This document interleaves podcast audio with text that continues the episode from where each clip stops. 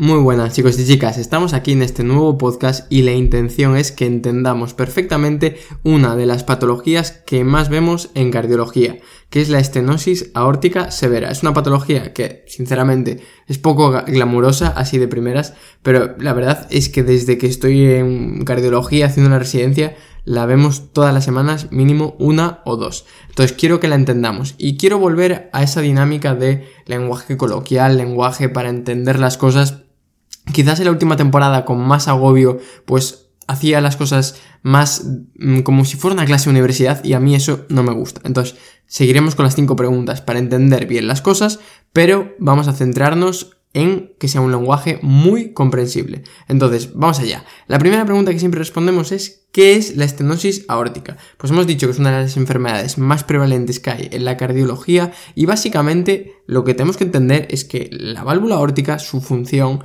es conectar el ventrículo izquierdo con la aorta y así regular la sangre que se bombea. La estenosis quiere decir que hay una estrechez, una estrechez a la salida de sangre y eso va a dar muchos problemas que vamos a ver a lo largo de este capítulo. Otra cosa importante es cuantificar cómo de grave es una estenosis aórtica. Esto se ha intentado evaluar de forma objetiva, porque claro, tú visualmente en una ecocardiografía puedes ver si una válvula abre o no, pero es muy importante saber si es la culpable de que tu paciente, por ejemplo, tenga insuficiencia cardíaca o no, ¿vale? Sobre todo para saber cuándo hay que tratarla o no. Y esto lo vamos a evaluar sobre todo con la ecocardiografía, es decir, con una ecografía del corazón. Aunque como veremos más adelante, también a veces se utiliza el TAC, se puede incluso utilizar la ecografía con dobutamina, pero bueno, son cosas especiales. Así que esto sería en qué consiste la estenosis aórtica. Segunda de las preguntas que siempre hay que responder, ¿cuál es la causa? Pues la causa, básicamente lo que va a ser es el calcio el calcio que se deposita en la válvula y entonces la válvula no abre bien. ¿Y por qué se deposita calcio? Ya sabéis que siempre hay que preguntarse por qué. Pues por la edad. Con la edad se va depositando calcio en prácticamente todos lados, en las arterias, en las válvulas y eso evidentemente tiene consecuencias. Entonces, ¿cuál es la causa de estenosis aórtica severa más frecuente? La degenerativa. ¿Y en qué está relacionada? Con la edad avanzada. Entonces, el paciente típico que nos vamos a encontrar es un paciente, por ejemplo, de 80-85 años. Bien.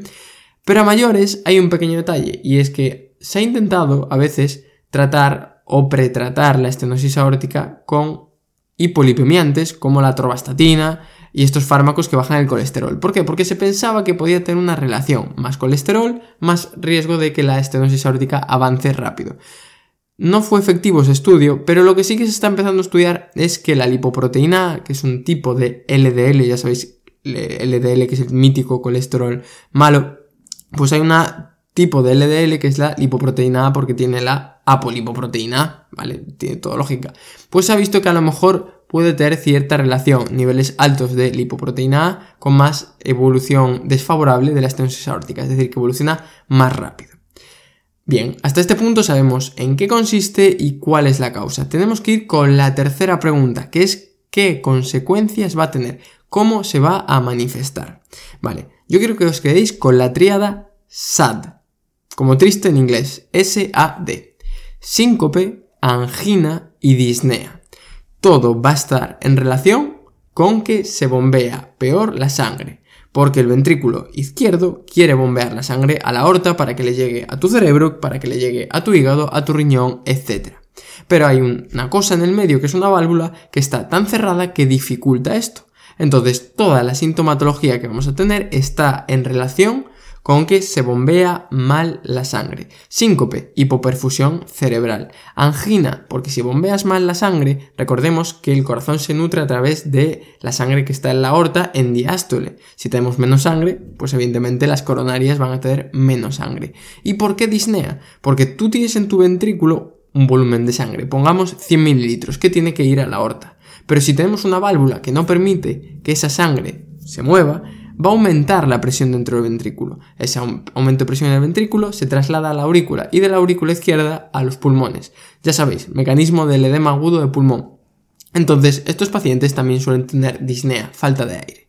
Bien, ¿cómo se va a manifestar? Típico señor, señora, 80, 85 años que te viene con dolor de pecho cuando sube cuestas, que te viene con disnea cuando sube cuestas o que tiene un síncope cuando está haciendo un esfuerzo. Eso, bastante típico de estenosis aórtica severa o de algún trastorno de la conducción como un bloqueo AV completo. ¿Vale? Yo quiero que os quedéis siempre, siempre, siempre con esta triada, triada SAT.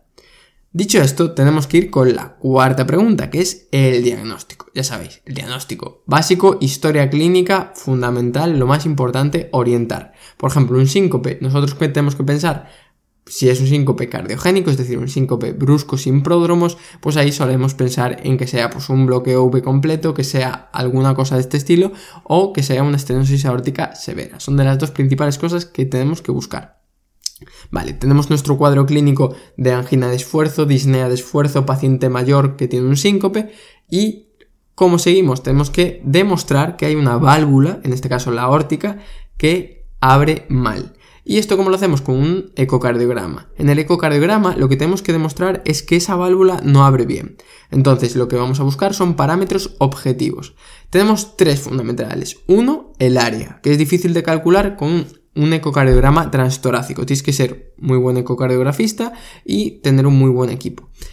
Con un ecocardiograma transesofágico es más fácil. Pero este área valvular, evidentemente, cuanto más pequeño, más severo y el punto de corte está en un centímetro cuadrado. Por debajo de eso se considera estenosis aórtica severa.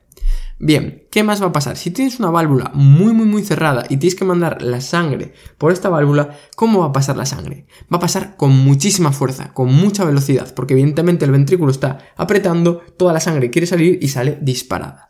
Es decir, la velocidad de salida de la sangre a través de esa válvula, de la válvula órtica, va a estar aumentada y el punto de corte está en 4 metros por segundo. Cuando la velocidad es por encima de 4 metros por segundo, tenemos una estenosis aórtica que seguramente sea severa. Y también miramos el gradiente. El gradiente es la diferencia de presión que hay post-válvula, pre-válvula.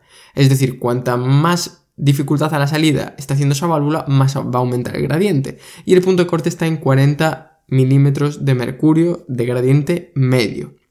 Esto quiere decir que tenemos estos tres parámetros que nos sirven para evaluar una estenosis aórtica severa. Pero aquí voy a hacer un inciso, ya me quiero meter en detalle para que entendáis todo. Podemos tener una estenosis aórtica severa, pero que no cumpla ninguno de estos criterios. Bueno, el del área valvular más o menos, pero que no cumpla los otros dos criterios. ¿Cuándo se puede dar eso? Por ejemplo, si tenemos una insuficiencia cardíaca con fracción de eyección reducida. Es decir, que el corazón bombea poca sangre. Porque estos parámetros la velocidad y el gradiente dependen del volumen sistólico. Si tenemos un volumen sistólico, un volumen de sangre que se bombea en cada sístole normal, pues sí que se van a levantar gradientes y sí que se va a levantar una velocidad máxima. Pero claro, estábamos diciendo que para que hubiera una velocidad máxima alta tenía que haber mucha sangre que quisiera pasar por esa válvula. Si tú tienes un corazón que tiene la función sistólica disminuida, ¿vale? No va a bombear sangre, entonces realmente la velocidad va a estar infraestimada.